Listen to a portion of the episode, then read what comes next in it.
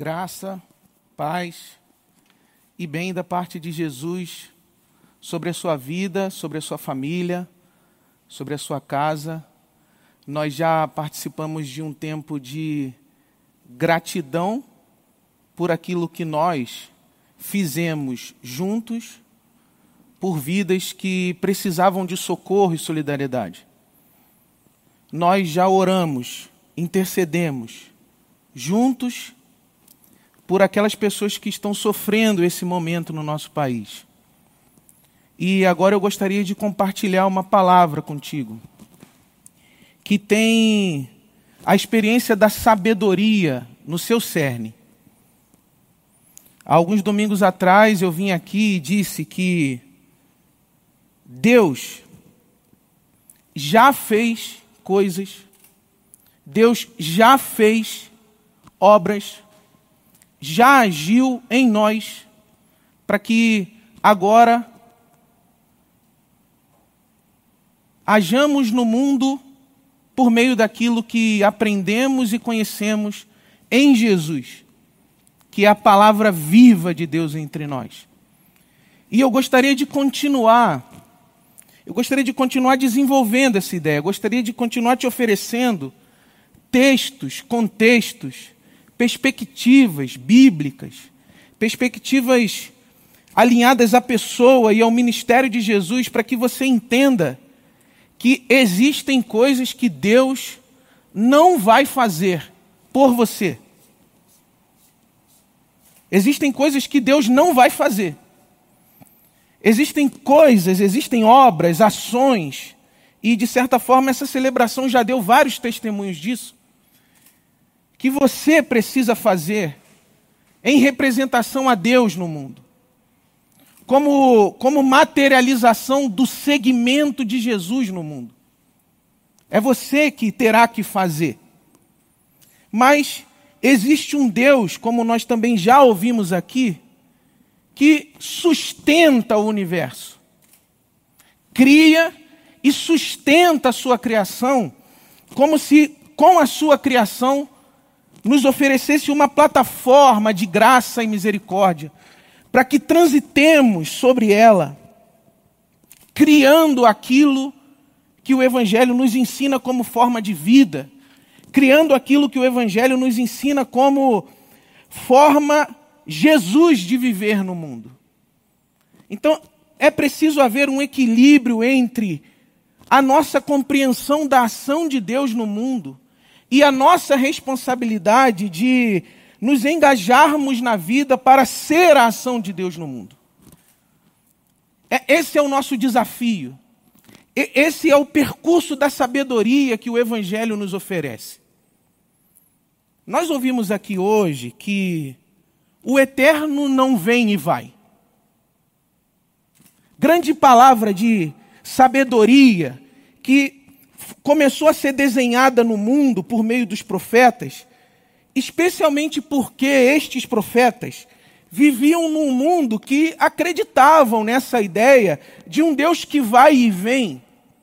E acreditavam num vai e vem determinado pelo comportamento e pela performance religiosa de cada um e do, e do povo de Deus.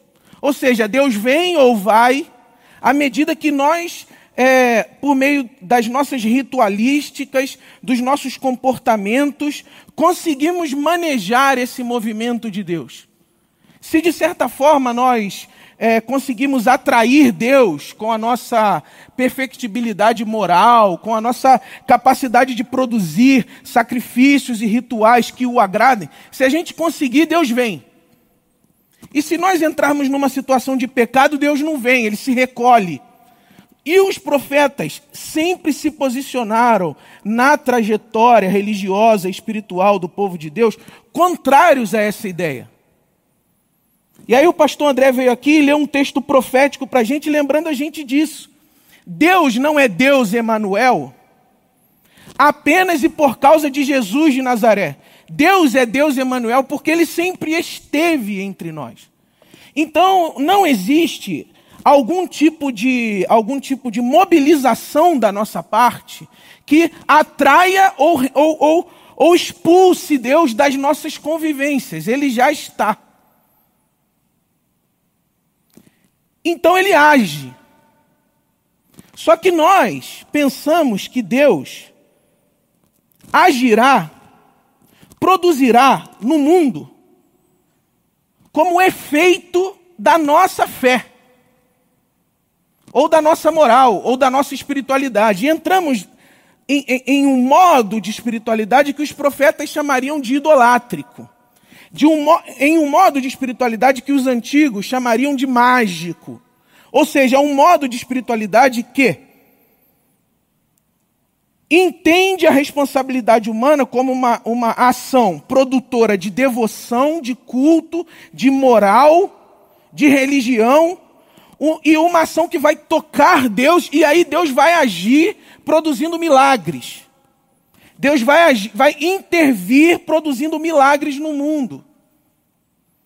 Como eu disse para vocês algumas semanas atrás, isso nos, isso nos retira isso nos, isso nos desresponsabiliza pelo que nós devemos fazer. E desde os profetas, essa tendência já vai sendo criticada em Israel. Desde os profetas, essa ideia de um Deus, como eu disse na última pregação, de um Deus máquina de milagre, que vai agir, condicionado pela nossa capacidade de produzir religião, isso é isso é chamado de idolátrico pelos profetas e Jesus vai se alinhar a essa tradição. Jesus vai dizer: sim, existe um modo de ação de Deus no mundo, mas em diversos outros níveis de ação, em diversos outros âmbitos de ação no mundo, a responsabilidade criativa, a responsabilidade produtiva, interventiva é nossa. Um exemplo que o pastor Robinson já reforçou para a gente aqui hoje. Imagine que nós recebêssemos a notícia de que falta oxigênio no pulmão do mundo, de que falta recurso para uma população respirar dentro da Amazônia. E nós fizéssemos uma vigília de oração aqui na Ibabe e trouxéssemos uma multidão para cá dizendo: Deus, nós cremos na Sua palavra, nós cremos que o Senhor é um Deus de milagre, portanto, nós oramos para que o Senhor faça aparecer mil cilindros de oxigênio lá em Manaus. Olha, se não houvessem pessoas que depois de um encontro de devoção a Deus, se mobilizassem, criassem uma campanha, conversassem com seus amigos e amigas, se não houvessem milhões de pessoas nesse país agindo para que a fé na solidariedade se materializasse em serviço, em diaconia, em intervenção, inclusive em intervenção é, vital para aquelas pessoas, se não houvesse mobilização e responsabilidade as pessoas continuariam dia a dia falecendo, dia a dia na asfixia, se não houvessem pessoas que assumissem, por causa da sua devoção, por causa da sua responsabilidade, por causa da sua espiritualidade, pessoas que assumissem, se engajassem numa ação no mundo. Sabedoria é aquilo que nos ensina a ter esse discernimento de que sim, Deus age em diversas instâncias da criação. E aqui eu quero que você reforce essa ideia de criação. Enquanto que nós agimos por causa de Deus, em, uma, em muitas outras instâncias, especialmente da cultura, da ética, da economia, da arte, da solidariedade material. E como eu disse para você que Jesus, ele se alinha a essa tradição que acredita que Deus é uma experiência sobrenatural que sustenta a criação, ao mesmo tempo que é uma palavra de sabedoria que ensina os seus seguidores a agir no mundo. Deus se alinha a essa tradição profética e no Evangelho de Lucas há uma série de conversas de Jesus, ou com religiosos ou com seus discípulos, que tem essa ideia de responsabilidade como, como nexo dessas conversas. Se você lê atentamente o Evangelho de Lucas, cap, no capítulo 11, do versículo 14 até o versículo 9 do capítulo 13, é praticamente a mesma conversa. Jesus só está mudando de câmera. Uma hora ele está falando com a câmera dos discípulos, outra hora ele está falando com a câmera dos fariseus, outra hora ele está falando com a câmera da multidão que seguia ele, mas a conversa é sempre é a mesma. A conversa é a seguinte: onde está a ação de Deus no mundo? Como eu posso reconhecer a ação de Deus no mundo? E como a minha espiritualidade linka a ação de Deus no mundo e responsabilidade comunitária, humana, responsabilidade é, é, histórica por parte dos seus seguidores? Essa é a conversa. E eu quero, eu quero oferecer para vocês esses textos e esses contextos como uma forma de te inspirar, como uma forma de de, de apelar a você que a sua fé na intervenção milagrosa de Deus, você acrescente a sua responsabilidade como uma devoção ao Criador no mundo. Você acrescente a sua responsabilidade como um culto, a sua responsabilidade como um, um gesto de adoração a Deus no mundo. No mundo. Nesse caminho, os discípulos chegaram para Jesus um dia e perguntaram assim: Jesus, nós queremos conhecer um pouco mais é, desse seu caminho de espiritualidade. Isso é Lucas capítulo 11.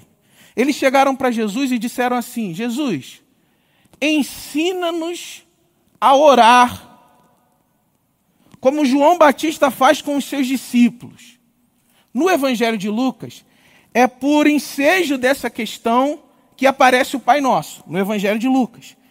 Mas eu quero reforçar aqui o seguinte: os discípulos chegam para Jesus e, e pedem para Jesus ensinar oração. Ensinar oração. Espiritualidade é algo que tem a ver também com o nosso discernimento. Tem a ver com um aprendizado. Tem a ver com colocar-se sob o jugo professoral, o jugo educador de Jesus de Nazaré. Tem a ver com aprender a ser alguém, aprender a ser humano e aprender a agir no mundo por força, por impulso por animação dessa espiritualidade. Então, discípulos e discípulas de Jesus querem aprender. Eles não querem apenas é, é, é, mo motivar milagres no mundo. Eles não querem apenas uma experiência profundamente emocional, profundamente sentimental, ainda que tudo isso faça parte de uma experiência de fé. Mas eles não querem apenas uma experiência é, uma experiência é, esotérica, eles não querem apenas uma experiência erótica, eles querem uma experiência de aprendizado. E essa tradição de espiritualidade que depende do aprendizado, para consolidar uma ação discipular, uma ação espiritual no mundo, isso tem a ver com o caminho de Jesus.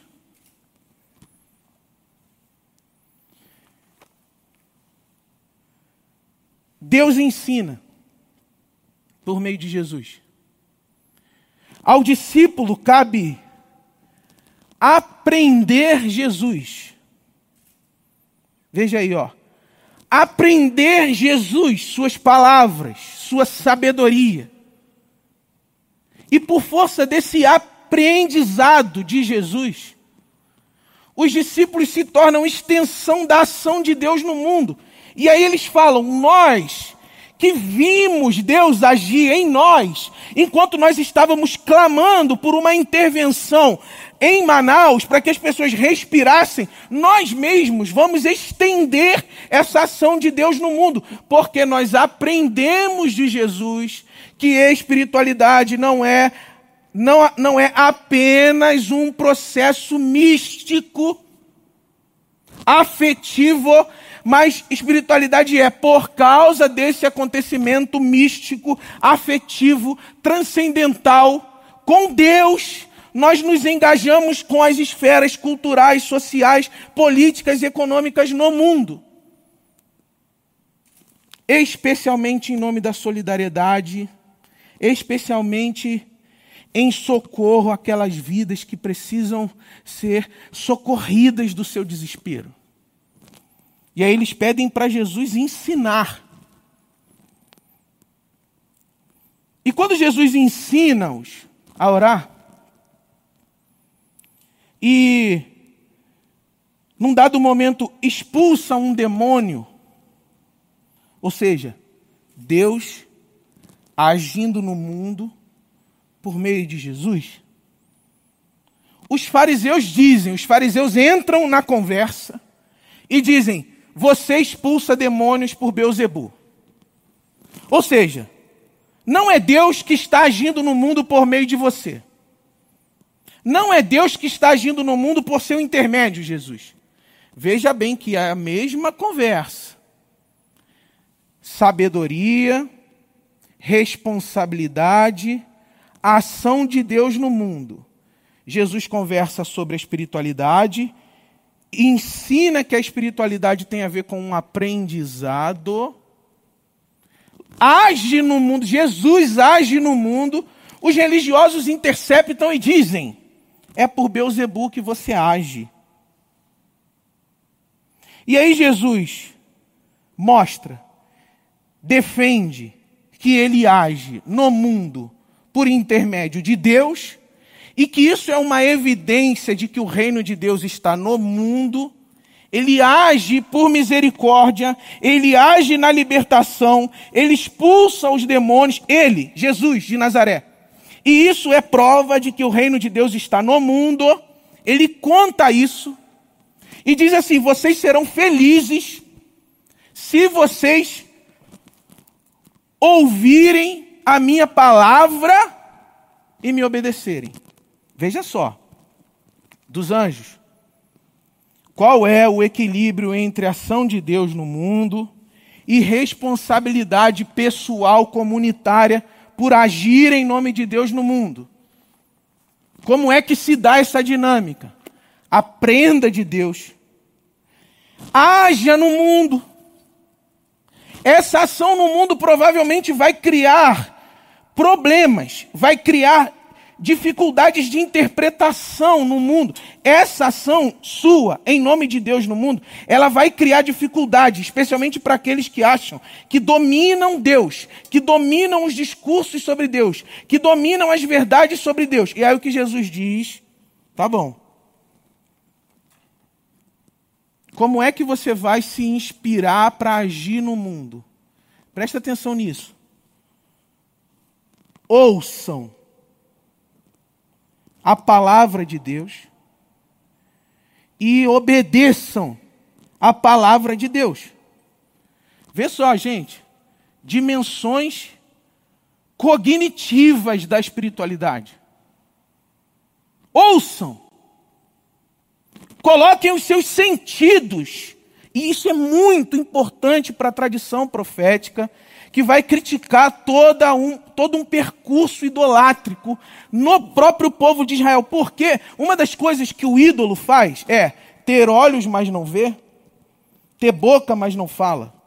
Ele tem pé, mas não anda. Ele tem mão, mas não toca. O que, que é o ídolo? O ídolo é, uma, é um ser que perdeu sentidos. Ele não é capaz de apreender o mundo. Ele não é capaz de gostar o mundo. Ele não é capaz de ouvir o mundo. Ele não é capaz de falar o mundo. Ele perdeu o sentido. O ídolo é a imagem de um ser humano desumanizado. É a imagem de um ser humano materializado, objetificado, ou seja, um ser humano que perdeu sentidos. Então, todas as vezes que os profetas aparecem dizendo: arrependam-se, eles dizem assim: vocês que têm olhos, vejam, vocês que têm ouvidos, ouçam, vocês que têm boca, falem, vocês que tocam, toquem, ou seja, voltem a ser humano.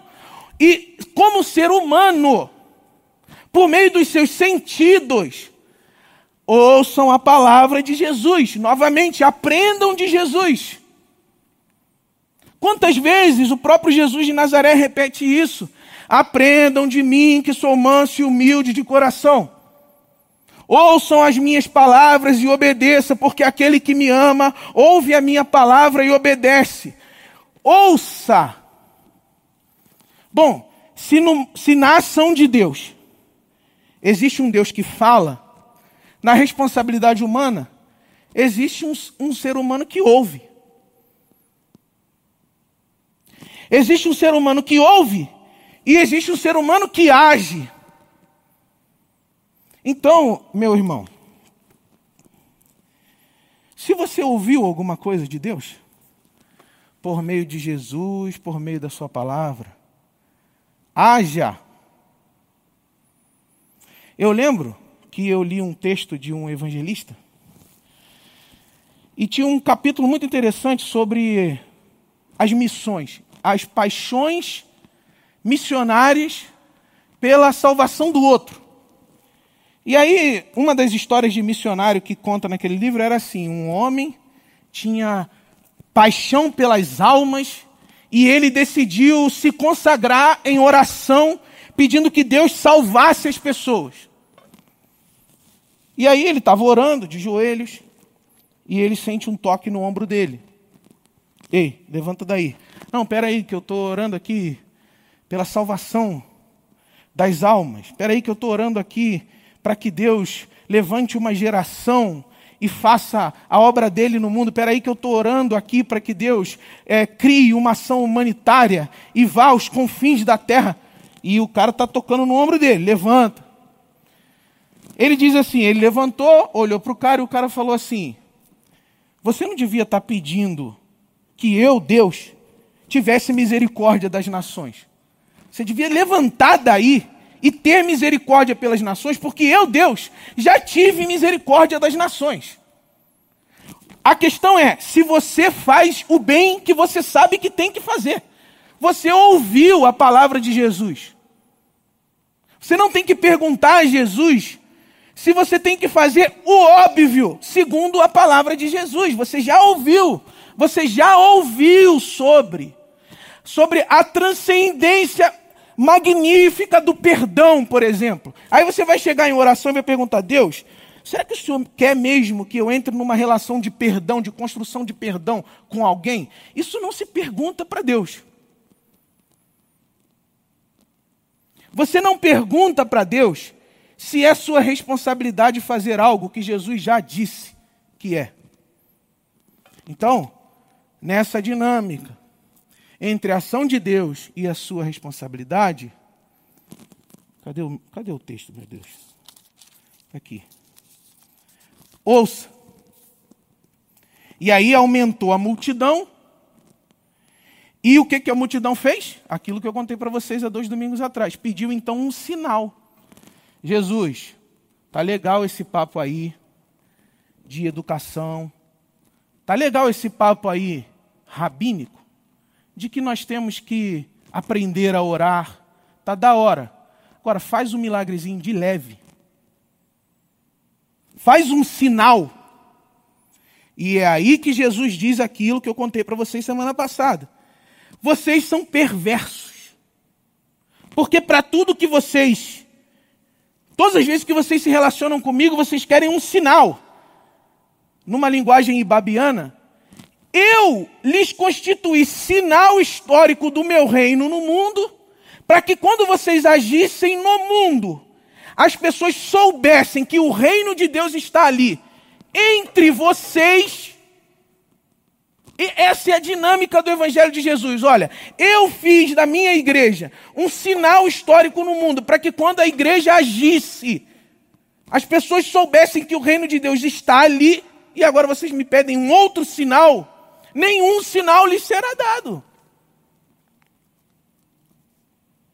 Nenhum sinal lhes será dado. Fiquem com o sinal do, do profeta Jonas, então. É interessante entrar nessa questão do sinal do profeta Jonas, mas como eu quero sublinhar a ideia de que, por um lado, a responsabilidade, por outro, a ação de Deus, eu vou passar dessa ideia do profeta Jonas aqui agora. Mas eu quero que você pegue dessa, dessa passagem o seguinte, ó. Nenhum sinal lhe será dado, além daquele do profeta que envolveu a pregação misericordiosa do amor de Deus, por um lado, e a decisão de arrependimento do outro. Fiquem com essa ideia. Fiquem com a ideia de que a vida, a vida deve ser decidida. A ação de Deus manifestará uma palavra, sempre. E ela foi manifestada em toda a sua densidade em Jesus de Nazaré. Diante da palavra Jesus, que é a ação de Deus no mundo, sempre haverá uma demanda de decisão, de responsabilidade. É por isso que esse texto vai nos trazer para a cena do juízo. Os homens de Nínive se levantarão no juízo com esta geração e a condenarão, pois eles se arrependeram com a pregação de Jonas. E aqui está alguém que é maior que Jonas. Uma das coisas sobre ação de Deus e responsabilidade que a gente aprende com o sinal do profeta Jonas é que Deus sempre manifestará a palavra A maiúsculo, a palavra P maiúsculo de amor. Ela chama Jesus. Compete a ação de Deus manifestar Jesus no mundo. E compete aos seres humanos entenderem que viver é decidir. Você está sempre num contexto de juízo. Sempre. Onde você estiver, você está num, num contexto de juízo. E não é num contexto desse juízo escatológico, é no contexto da decisão. Juízo no sentido de que você tem que avaliar. O que eu vou fazer agora? Eu vou entrar em conflito ainda mais com essa pessoa? Ou eu vou recuar um pouco vou escutar as palavras de Jesus e vou entrar num outro modo de relação com essa pessoa. Juízo. É juízo. Juízo no sentido de que é você que tem que avaliar, que é você que tem que decidir. Dos anjos, mas e Deus? Deus está aí. Deus está aí te palavreando Jesus. Deus está aí te testemunhando o amor em Jesus. E está dizendo: decida, se arrependa, faça algo. Inclusive, é importante a gente saber que arrependimento no contexto do Evangelho, especialmente no Evangelho de Lucas, tem a ver com mudar as formas de viver. Mudar as formas de viver tem a ver com escutar as palavras de Jesus. E é você que faz, hein?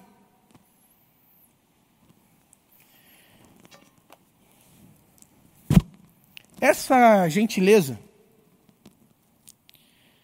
essa cena de respeito ao seu espaço analítico, interpretativo e decisório da parte de Deus, isso é um escândalo. Isso é um escândalo. E aí Jesus começa a contar uma parábola que é muito interessante, parece que mudou de assunto, parece que desviou. Aí ele vai dizer o seguinte: olha, pessoal, vocês que vão entrar nessas cenas de juízo, vocês que terão que decidir entre investir em X coisas ou enviar uma doação para comprar cilindro para pessoas que estão em asfixia. Isso é, é uma cena de juízo. A vida nos coloca em cenas de juízo o tempo todo. Vocês que estarão aí, entendam que os olhos são a candeia do corpo. Como assim dos anjos? Para discernir para julgar, para assumir a responsabilidade, é preciso saber ver. Primeiro movimento, é preciso saber ouvir, ouvir as palavras de Jesus. Mas é preciso saber ver. Os olhos são a candeia do corpo. Quando os olhos são bons, quando você e o olhar, o olhar é o discernimento. O olhar é a interpretação. O olhar é o conjunto das atenções que você dedica ao mundo. É preciso saber ver, porque se os seus olhos forem bons, ou seja, se você for um ser humano que está saindo da posição de transformado em ídolo para a posição de transformado em santo por causa da palavra de Jesus, se você voltou a ser humano, se você voltou a ouvir, se você voltou a perceber, você interpretará melhor as cenas de juízo e as cenas de interpretação da sua vida. Danou-se. Não é mais sobre Deus fazer magia e te revelar coisas prontas. É sobre você saber escutar, é sobre você saber ver. Danou-se. Danou-se. Você vai ter que saber escutar. Melhor dizendo, para o Novo Testamento não é saber escutar, é aprender a escutar. Porque você sabe que a sua escuta é seletiva, você sabe que a sua visão é seletiva, você sabe que por causa dos seus sentidos, você está sempre decidindo: não vou assistir essa mensagem, não vou escutar essa música, não vou, não vou ver esses seres humanos, vou prestar atenção naqueles. Você está sempre exercitando sentido e valor na hora de olhar o mundo, interpretar o mundo. Jesus está dizendo: na sua hora de olhar o mundo, de interpretar o mundo, Escute o mundo por meio das palavras de Jesus, veja o mundo por meio dos olhares de Jesus. Porque os olhos são a candeia do corpo, ou seja, a, a maneira com a qual você interpreta. O olhar aqui, o olhar aqui é a, é, é a interpretação, é a análise, é a atenção. Espiritualidade tem a ver com olhar, saber olhar.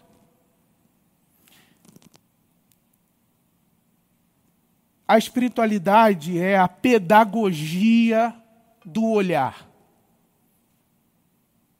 É Jesus como ação de Deus. Aí, vamos lá.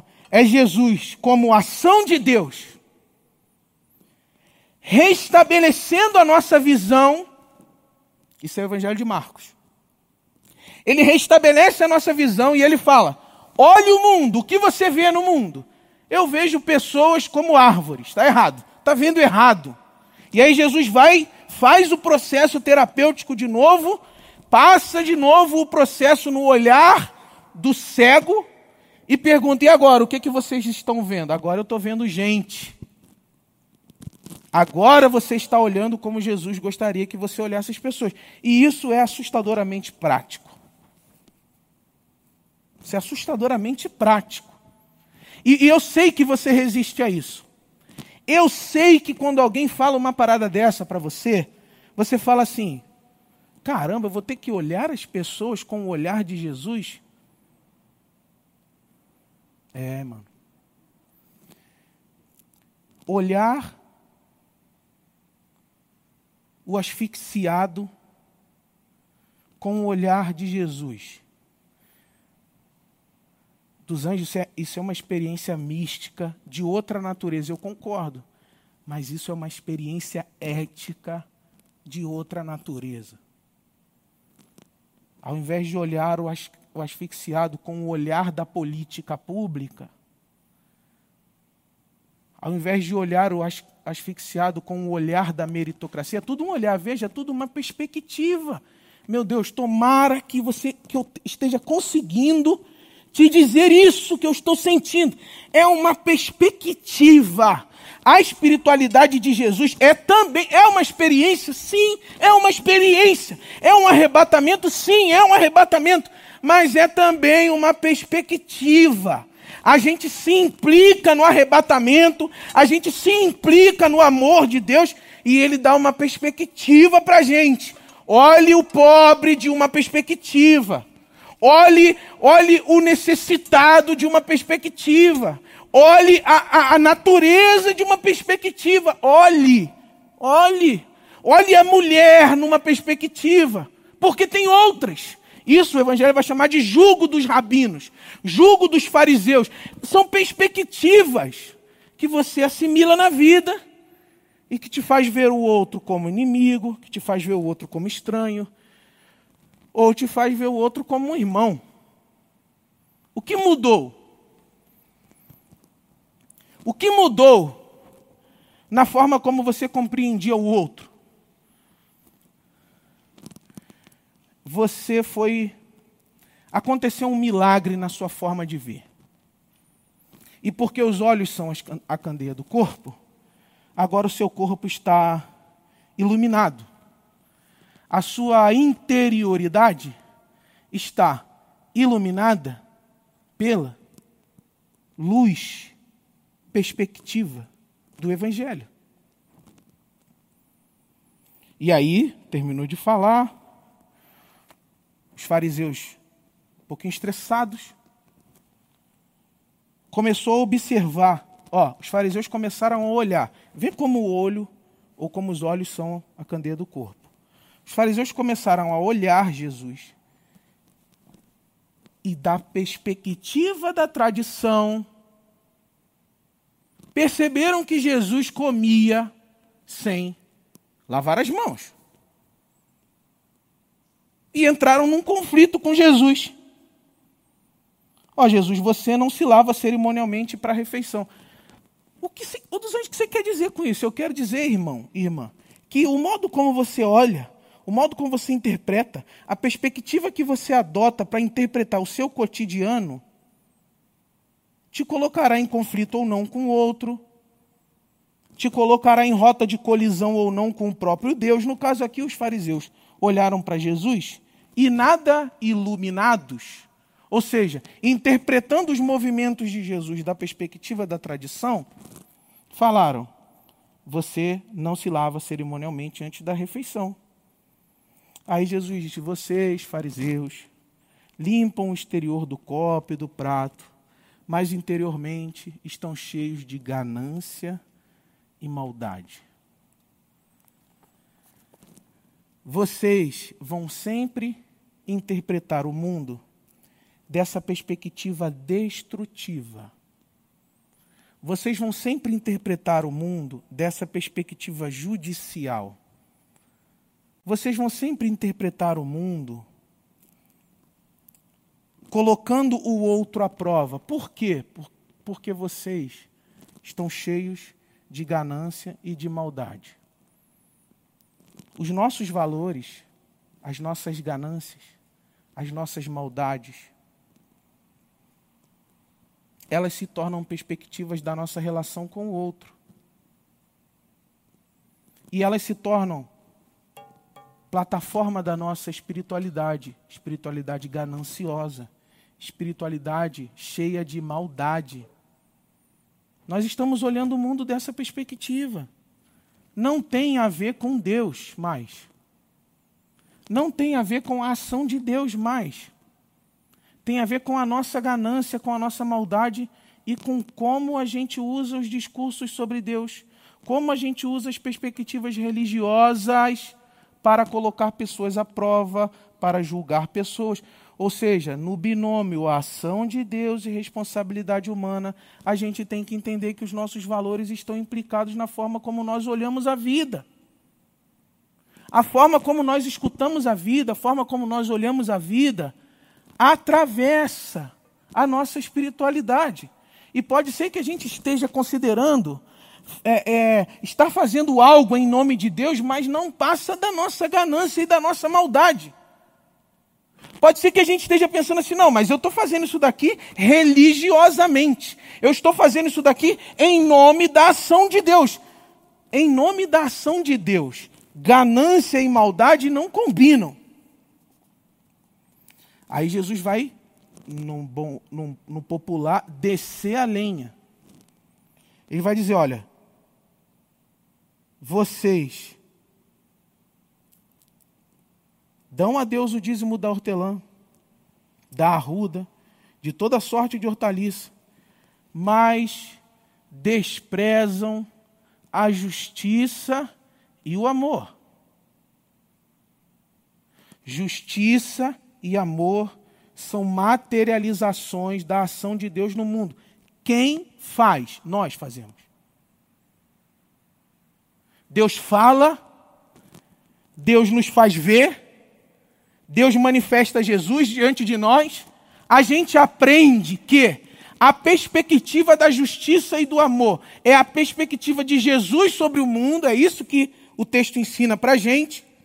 Mas a gente escolhe dar o dízimo da hortelã, dar o dízimo da ruda e de toda sorte de hortaliça, mas desprezar a justiça e o amor. O que que esse texto está ensinando no que tange ao que a gente está conversando nessa manhã? Vocês, religiosos, acham que se vocês performarem o culto direitinho, dízimo da hortaliça, dízimo da hortelã, dízimo da arruda, se vocês performarem a religião direitinho, se tiver tudo funcionando bem em termos dogmáticos, teológicos, rituais, se tiver tudo funcionando bem, Deus vai se manifestar em nosso favor. É isso que esse cara está falando para Jesus. E é isso que Jesus está falando da prática dele. Olha, você é um bom religioso, mas você deveria ser um bom religioso, não esquecendo da ética que excede a prática religiosa. Ou então você deveria dar o dízimo da hortaliça, da hortelã, mas o que qual é o outro lá? é, da arruda, você devia dar o dízimo dessas coisas, mas você não devia esquecer a justiça e o amor. Ou seja, você fica tentando encantar a ação de Deus, você fica tentando é, imaginar a ação de Deus como resultado de práticas religiosas. Só que Deus age no mundo por meio de vocês quando vocês agem com justiça e amor. Em outras palavras, isso daqui é estética religiosa. Isso daqui é ética cristã. O problema é que vocês aprenderam que é possível, por meio da estética religiosa, por meio da ritualística, é possível no popular acionar a mão de Deus em nosso favor. Vocês aprenderam que é possível, por meio de toda performance ritualística, fazer Deus trabalhar em nosso favor. Só que vocês esquecem que, em Jesus, o que faz Deus agir no mundo é justiça e amor. Vocês deviam praticar essas coisas sem deixar de fazer aquelas. Mas vocês amam os lugares de honra nas sinagogas. Vocês amam o público.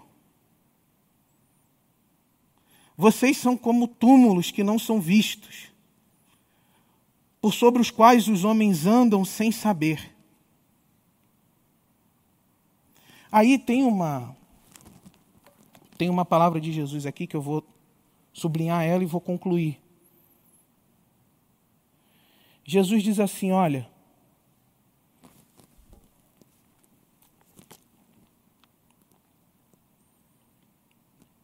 vocês edificam os túmulos dos profetas, sendo que foram seus próprios antepassados que o mataram.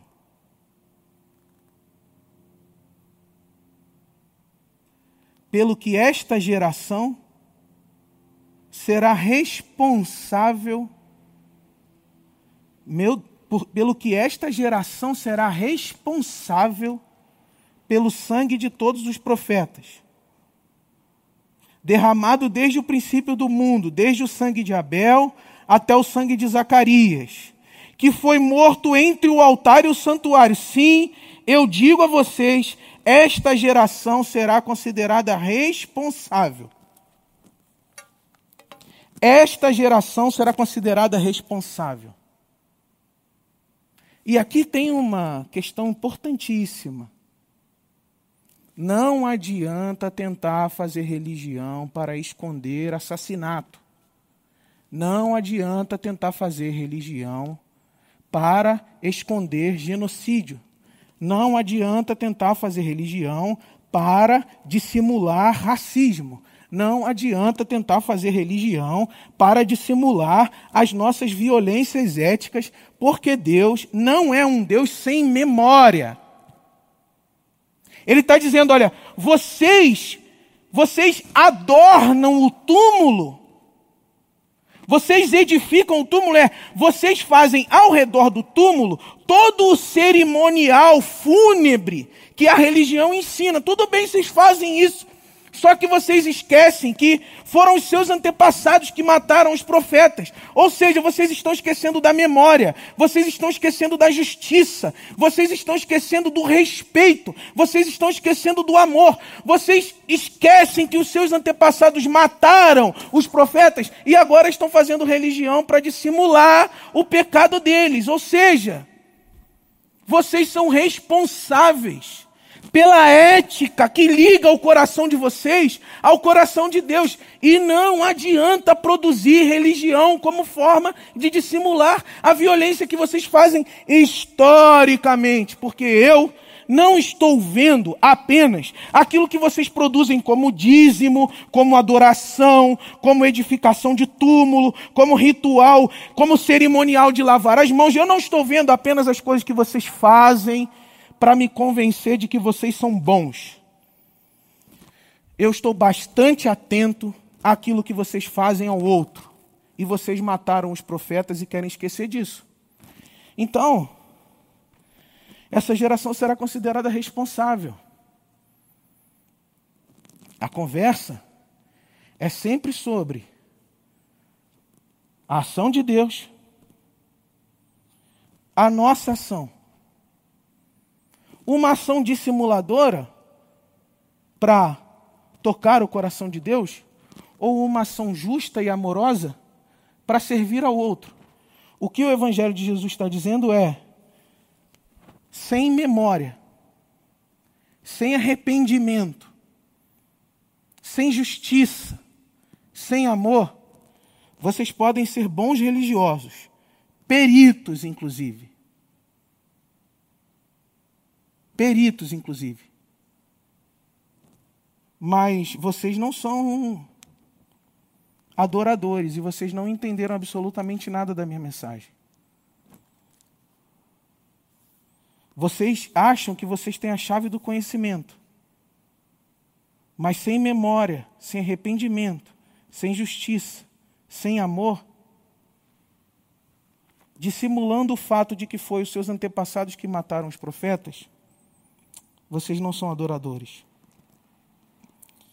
E aí, Jesus sai dessa cena, capítulo 12, vai contar parábolas, ainda conversa sobre tudo isso. Quem sabe um dia a gente volta nisso. Conversa sobre a ação de Deus, é sobre responsabilidade. Aí vai vir um rico insensato que vai pedir para Jesus ordenar o seu irmão que divida a herança com ele.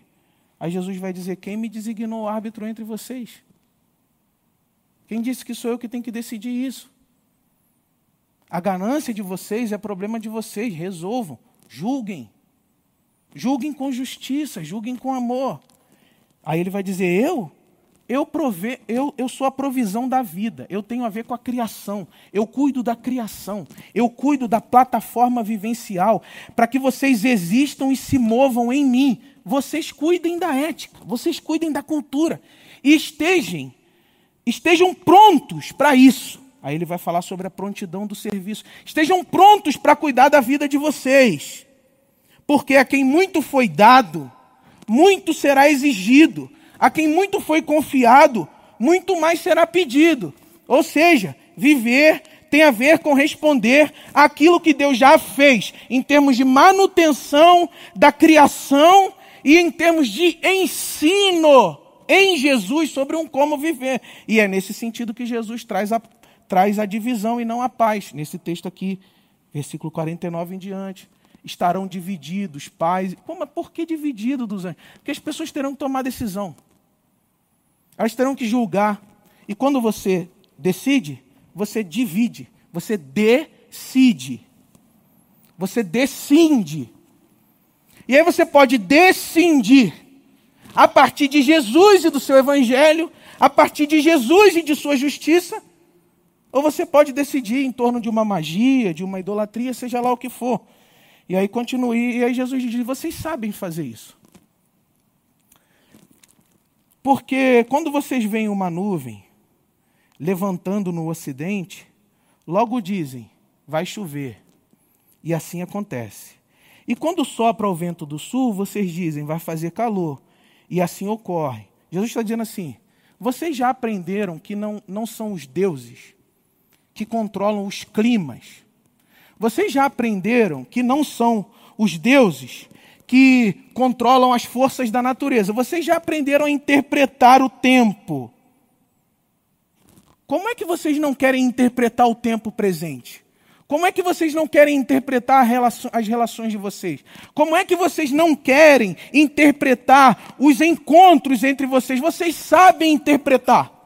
Vocês sabem ver. Vocês olham e dizem chuva, vocês olham e dizem calor, e acontece porque vocês aprenderam a interpretar. Agora aprendam a interpretar também o mundo das relações, aprendam a interpretar a ética, e não vai adiantar fazer religião para dissimular a ética, não vai adiantar fazer religião para dissimular o assassinato. Aprendam a interpretar o modo de relação de vocês, é responsabilidade de vocês.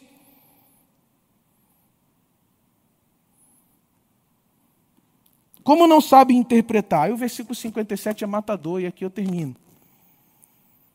Por que vocês não julgam? Julgar, lembra lá do Jonas? Por que vocês não julgam por si mesmos o que é justo? Quando alguém estiver indo com o seu adversário para o magistrado, se reconcilie com ele antes de ir. Porque se você for, você vai ficar na mão do juiz. Mas se você conversar com ele antes, as coisas estão ainda sobre a sua responsabilidade. Então não deixe que um outro decida sobre a sua responsabilidade. Escute Jesus e decida. Decida. Porque vocês não julgam por si mesmo que é justo. Aí aqui é como se uma pessoa aparecesse assim e dissesse: Não, Jesus, é, os deuses continuam determinando as nossas vidas.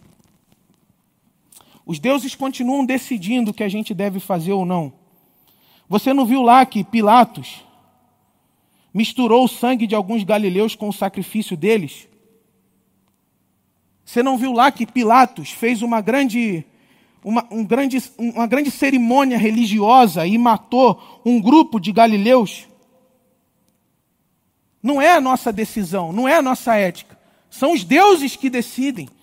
São os reis que decidem. São os poderosos que decidem. São os poderes mágicos que decidem. Aí Jesus diz assim: Vocês pensam que esses galileus eram mais pecadores que os outros por terem sofrido dessa maneira? Vocês acham mesmo que o sofrimento desses seres humanos tem alguma relação moral com o mundo mágico, com o mundo da religião? Vocês acham mesmo? Não, senhor. Eu digo que não. Mas se vocês não mudarem de vida, vocês também perecerão. Ou vocês acham que aqueles 18 que morreram quando caiu sobre eles a torre de Siloé eram mais culpados do que todos os habitantes de Jerusalém? Não.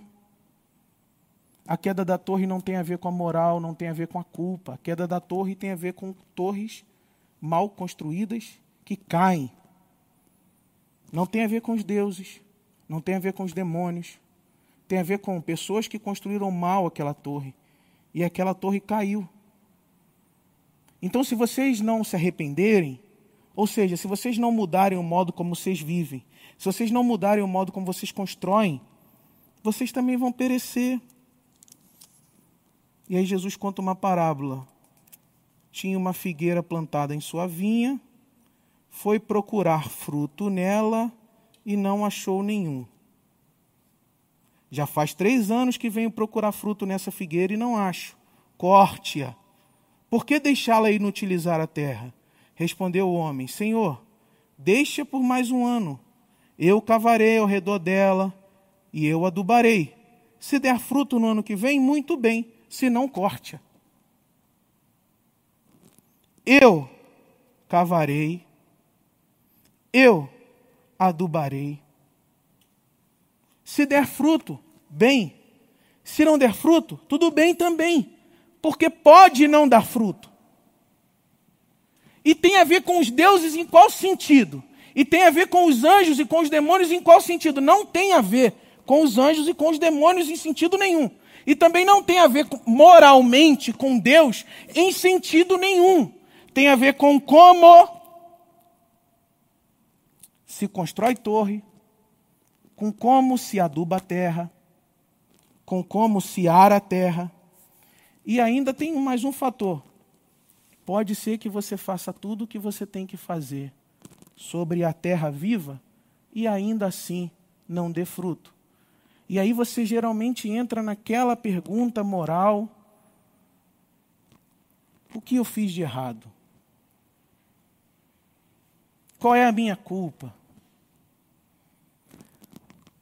Em que sentido eu não agradei os deuses? Você entra nessa armadilha espiritual, nessa armadilha subjetiva de achar que, porque a árvore não deu fruto, tem algum problema moral entre você e Deus.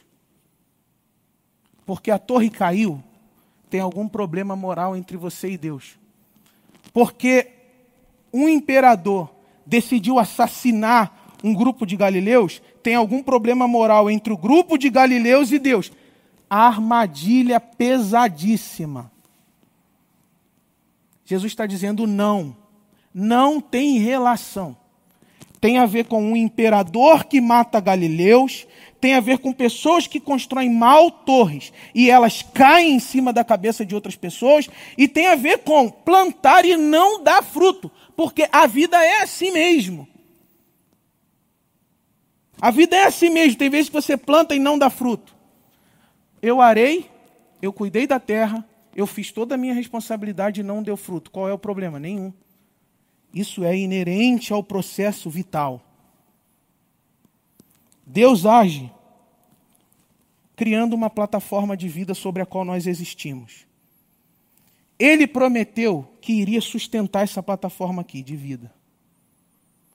Tudo que a gente faz aqui em cima, em termos de ética, de cultura, de relação, é responsabilidade nossa. Mas isso não significa que os resultados serão da forma como nós queremos. Mas é responsabilidade nossa. Viver não é dar resultado. Viver é assumir responsabilidade pelo percurso. E honrar a Deus é exercer essa responsabilidade com justiça e amor no percurso e não tendo em vista algum benefício pessoal, alguma vantagem pessoal, alguma glória pessoal. A minha oração, a minha, o meu desejo, depois de tudo isso e desse tempo todo, é que você assuma o arado. Que você adube a terra. Que você construa torres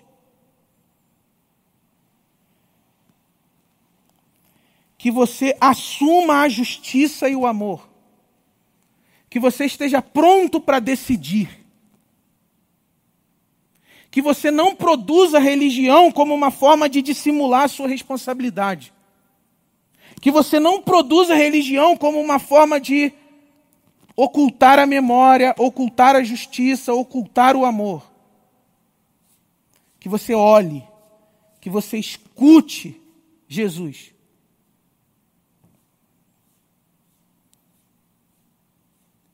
e que você confie que a plataforma de vida de Deus estará sempre lá, que a chuva que rega a terra será sempre dada e que aqui, nesse mundo, a gente haja a imagem e semelhança de Jesus. Deus te abençoe por tanto e para tanto, em nome de Jesus. Amém.